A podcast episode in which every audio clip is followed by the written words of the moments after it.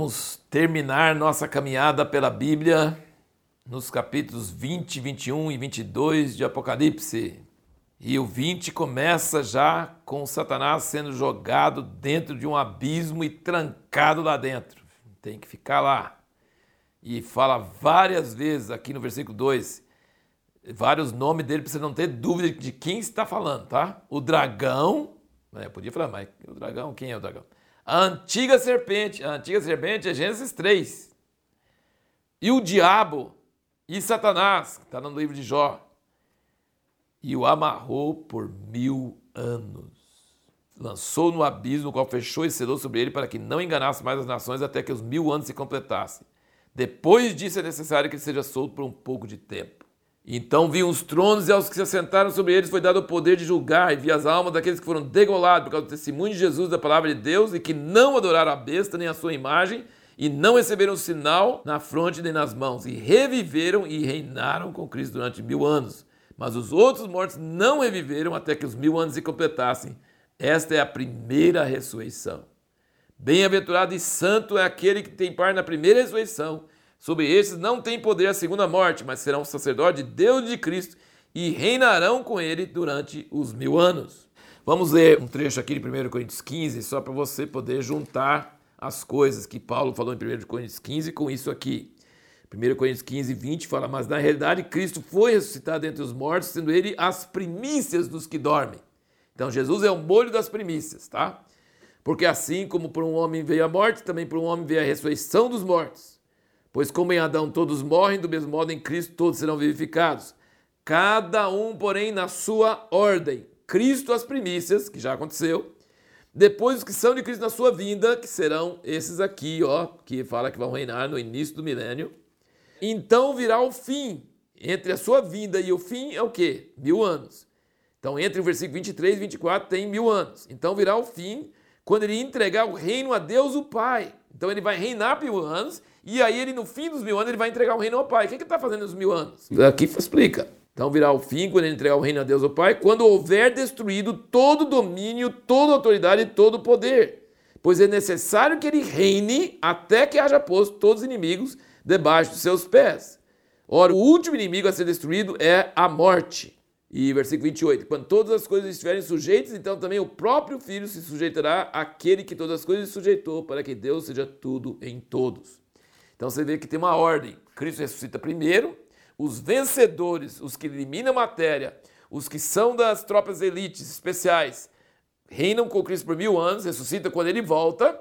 Depois dos mil anos, todos os mortos ressuscitam, e aí que você vê aqui no fim do 20, que ele fala sobre o grande trono branco, todos os mortos grandes e pequenos em pé diante do trono, e abriram seus livros, e abriu-se outro livro que é o da vida, e os mortos foram julgados pelas coisas que estavam escritas nos livros, segundo as suas obras. Versículo 14. E a morte e o Hades foram lançados no lago de fogo. Tá vendo? A morte é o último inimigo. E ele foi lançado aqui, esse grande trono branco. E todo aquele que não foi achado escrito no livro da vida foi lançado no lago de fogo. Então tem muita gente que fala que todos os salvos ressuscitam na primeira vinda de Cristo. Aqui, de acordo com essa passagem, não é verdade isso. E por que, que Paulo falava que ele buscava a melhor ressurreição? E lutava e caminhava. Então tem a primeira ressurreição e tem a segunda. E a segunda, a maioria dos salvos estarão na segunda ressurreição. Porque ele diz que todo aquele que não foi achado escrito no livro da vida foi lançado no lago de fogo. Mas por que, que tem os outros livros? É o seguinte, é muito importante entender esse equilíbrio. Quem está no livro da vida é pela graça e pelo sangue de Jesus. O seu nome é escrito no livro da vida. Mas as obras vão determinar o grau de fogo que você vai ter no inferno ou o grau de bênção que você vai ter no céu.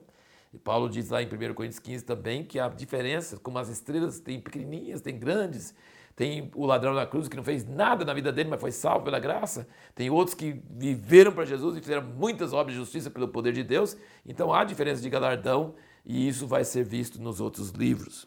E é interessante aqui no versículo 7, do, do 20 até o 10, ele diz: quando se completarem os mil anos, Satanás será solto da sua prisão, sairá a enganar as nações que estão nos quatro cantos da terra, Gog e Magog, cujo número é como a areia do mar, a fim de juntá-las para a batalha, e subirem sobre a largura da terra, cercaram o arraial dos santos, a cidade querida, que é Jerusalém, de novo, tá vendo? De novo. Mas desceu fogo dos céus e devorou, e o diabo que os enganava foi lançado no lago de fogo e enxofre, onde estão a besta e o falso profeta. E de dia e de noite serão atormentados pelos séculos dos séculos. Então, a besta e o falso profeta foram no início dos mil anos, e o diabo é jogado junto com eles no fim dos mil anos. E você percebe que no fim do capítulo 19, quando Jesus está voltando, que a guerra é muito mais feroz, que ele vem contra a besta e o falso profeta e tem todas as nações da terra, e é bastante assim, é traumático, né? Porque antes dele voltar, você vai juntar isso com Zacarias 14, você vai ver que a cidade santa foi tomada e, e, pessoa, e vai parecer que Deus está perdendo, e aí Jesus volta e abre os céus e desce. Então é muito mais assim, é, muito mais emocionante, mais difícil essa guerra aqui no início do milênio do que no fim. No fim, o diabo vai enganar muitas nações que estavam sobre o governo de Jesus e vai vir contra eles, mas desce fogo do céu e consome eles e pronto. Assim, não é bem rapidinho. Você, vencer o diabo vai ser rapidinho. Agora, vencer a besta e falso profeta, que foi mais difícil. Né? Agora vamos falar sobre coisas melhores. Vamos falar sobre os capítulos 21 e 22, que fala sobre a nova Jerusalém descendo do céu como a noiva e que o tabernáculo de Deus será com os homens. Ele fala mais uma vez que vai enxugar de seus olhos toda lágrima. Não haverá mais morte, esse é o versículo 4, 21. Nem haverá mais pranto, nem lamento, nem dor, porque já as primeiras coisas já passadas. E o que estava sentado sobre o trono disse: Eis que faço novas todas as coisas. E acrescentou: Escreve, porque essas palavras são fiéis e verdadeiras. Então, ele vai fazer nova todas as coisas. Pensa bem, ele criou o mundo, agora ele vai recriar o mundo ele vai mudar a ordem física das coisas, as leis físicas. Ele vai mudar a ecologia, ele vai mudar os relacionamentos humanos, ele vai mudar esse negócio de haver animal comendo animal. Todas essas coisas vão mudar. Acho que isso talvez já, já vai ter mudado durante o milênio, porque durante o reino de Jesus de Jerusalém não vai haver mais essa luta entre os animais e comendo carne, essas coisas assim. Então vai ser maravilhoso. E aí descreve essa nova cidade, Jerusalém descendo do céu, o seu muro, e os seus fundamentos do muro e as portas dela, e não precisa do sol nem da lua, e as nações andarão à sua luz. Será uma coisa e não haverá nada impura. É, é uma maravilha, é tremendo. E aí o 22, você pensa que o 21 já subiu para caramba? O 22 sobe mais ainda. O versículo 1 fala: Mostrou-me o rio da água da vida, claro como cristal, que procede do trono de Deus, do Cordeiro. No meio da sua praça, de ambos os lados do rio, estava a árvore da vida estava no jardim do Éden, ninguém comeu e depois teve espada de fogo ao redor proteger, mas agora vai estar disponível. Que produz doze frutos, dando seu fruto de mês em mês, e as folhas da árvore são para a cura das ações. Ali não haverá jamais maldição, nela estará o trono de Deus do Cordeiro, e os seus servos o servirão e verão a sua face, e na sua fronte estará o seu nome. A visão beatífica, ver Deus. Nenhum homem pode ver Deus em carne, mas nós vamos poder ver Deus eternamente. Não existe nada igual a isso. Nada. A nossa herança eterna será ver Deus face a face, ter o seu nome escrito no nosso rosto. Não dá nem para pensar sobre isso, de quão grande é isso. Em contraste com Daniel, você lembra como é que terminou o livro de Daniel? Deus falou assim: sela o livro, porque é para o tempo do fim. E aqui o que Deus diz para João, no versículo 10 do 22? Disse-me ainda: Não celes as palavras da profecia deste livro, porque próximo está o tempo. Quem é injusto, faça injustiça ainda. Quem está sujo, suje-se ainda. Quem é justo, faça justiça ainda. E quem é santo, santifique-se ainda. Eis que cedo vem, está comigo a minha recompensa para retribuir a cada um segundo a sua obra. E terminando então nossa caminhada pela Bíblia, vamos responder a pergunta que fizemos de acordo com as últimas palavras da Bíblia. O que precisamos fazer para ser bem-aventurados? Vamos pelos versículos 7, 9 e 14. 7 é: Eis que cedo vem o bem-aventurado aquele que guarda as palavras da profecia deste livro. Você está escutando? Guarda as palavras da profecia deste livro. Eu pergunto para você: você consegue guardar uma coisa que você não lê? Não consegue, né? Você precisa ler a Bíblia toda, sempre. E você precisa valorizar. Você precisa tirar tempo de qualidade. E não é só o livro do Apocalipse, mas muito forte o livro do Apocalipse. Mas toda a Bíblia precisa ser guardada. Versículo 9: Mas ele me disse: Olha, não faças tal, porque eu sou conservo teu e de teus irmãos os profetas, e dos que guardam as palavras deste livro, adora a Deus. Segunda vez ele fala, guarda as palavras deste livro.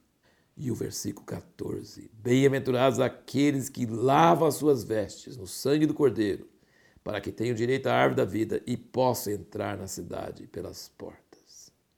E a Bíblia termina, versículo 21, a graça do Senhor Jesus seja com todos. Nós não vamos conseguir fazer nada disso sem a graça do Senhor Jesus Cristo.